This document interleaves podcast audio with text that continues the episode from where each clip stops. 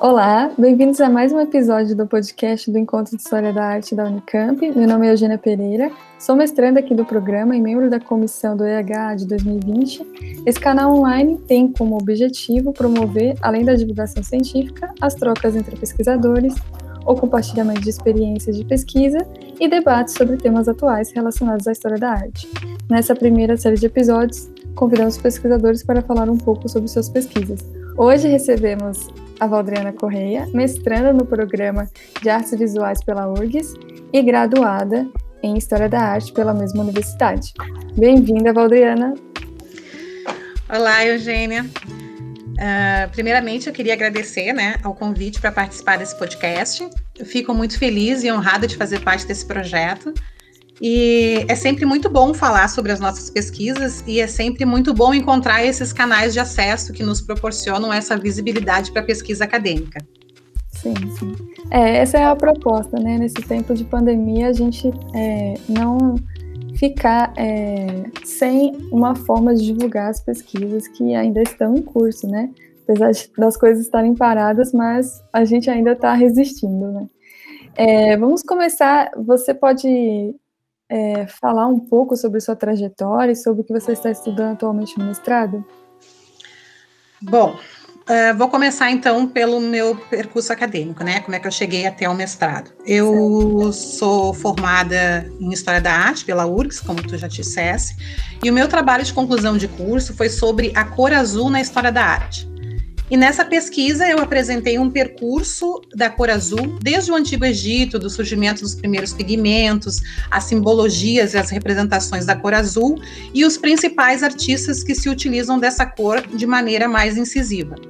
Então, eu associei algumas simbologias da cor azul para falar de momentos específicos da história da arte. Uh, por exemplo, assim, eu falo da utilização da cor na representação dessa conexão entre o céu e a terra, né? Como, por exemplo, na religião islâmica, aonde não tem representação figurativa, mas eles se utilizam muito da cor para representar o que a imagem não pode representar.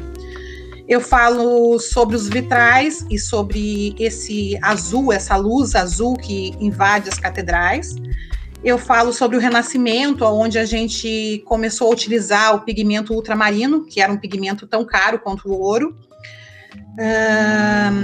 Aí eu falo da representação do manto de Maria, que no determinado momento ele passou a ser representado pela cor azul, e como o azul também se tornou uma cor que representava a realeza, né? Os imperadores usavam vermelho, mas os reis usavam azul, principalmente na França. E Uh, abordo essa experiência sensorial também do vazio e da imensidão que o azul nos transporta, e a todos esses conceitos eu tento aproximar o, a produção de algum artista, né? Então eu apresento a produção de artistas como Cezanne, Monet, Picasso, uh, Monory, Van Gogh e o Yves Klein, né? Porque quando a gente fala de azul é quase impossível deixar o Yves Klein de fora da conversa, né?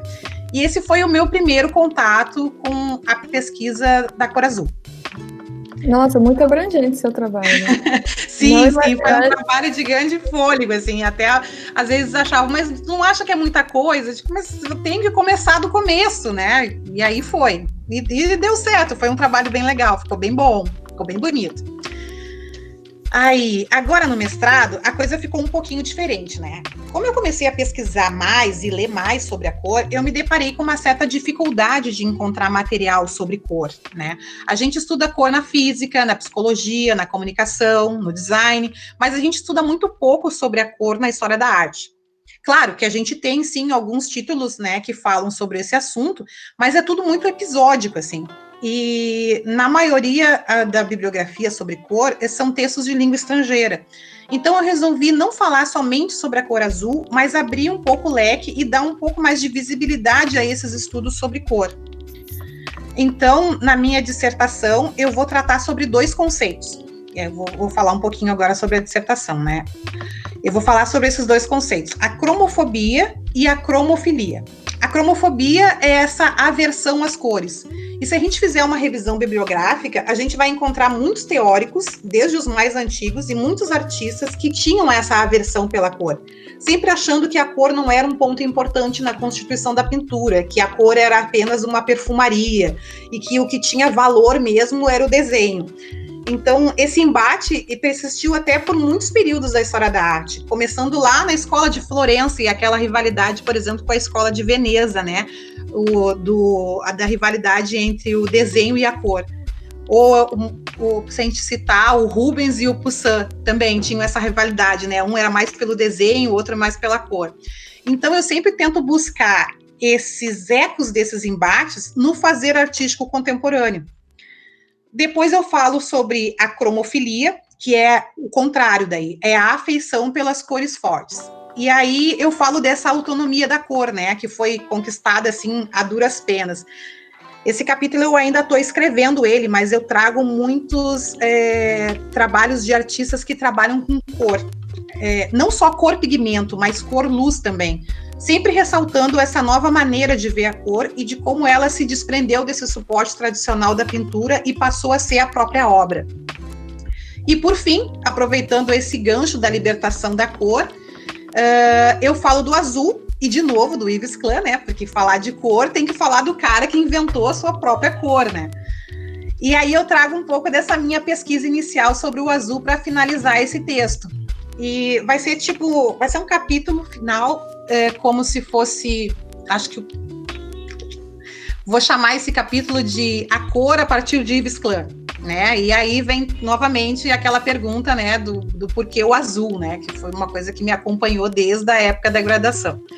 Só que dessa vez eu falo muito mais sobre arte contemporânea, né? E aí eu decidi trazer voz a alguns artistas e deixar que eles mesmos falem sobre a cor e principalmente sobre o azul.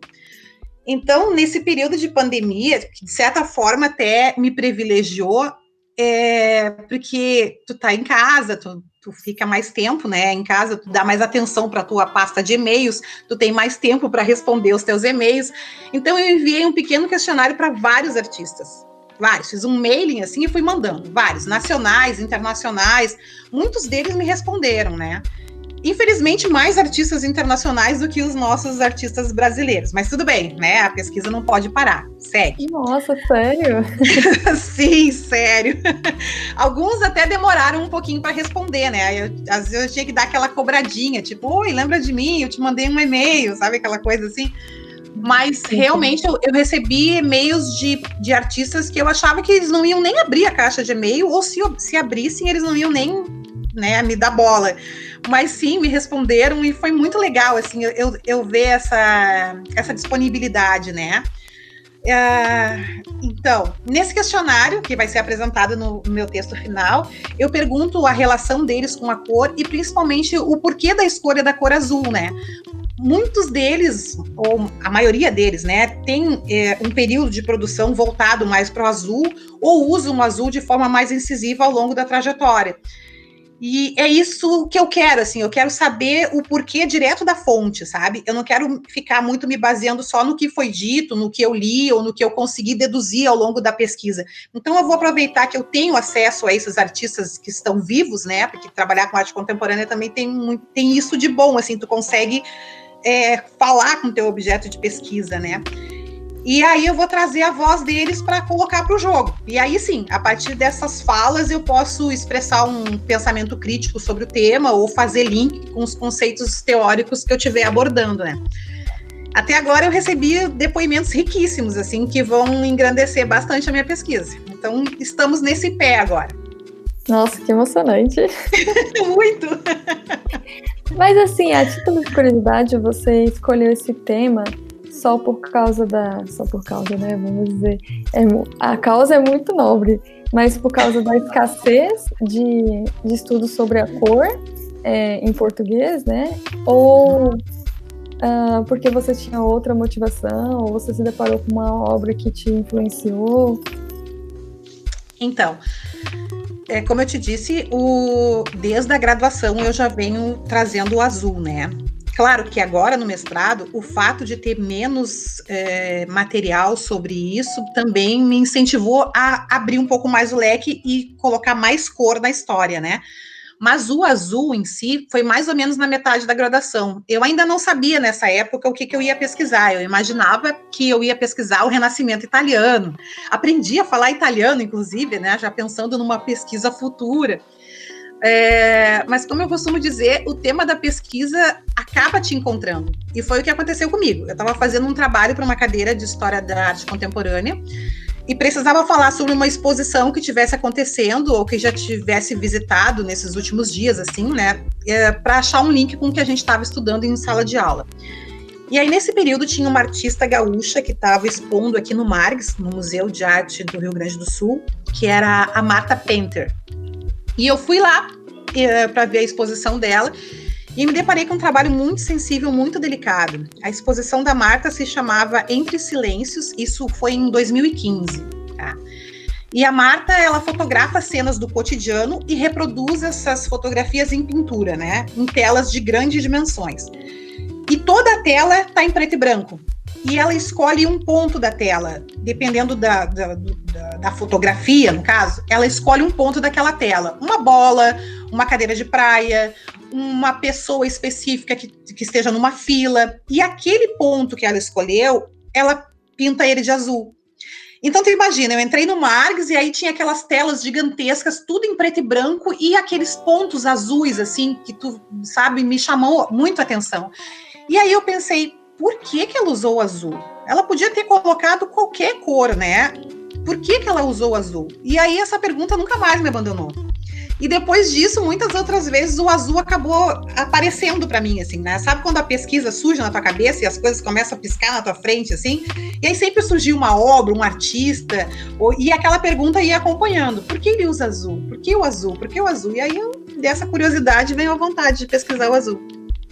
É que o azul tem esse impacto é, visual muito forte, né? Eu, eu particularmente adoro e gosto quando o artista utiliza o azul e combina com o amarelo e fica de um jeito harmonioso, sabe? É, a, impre a impressão estética é muito agradável.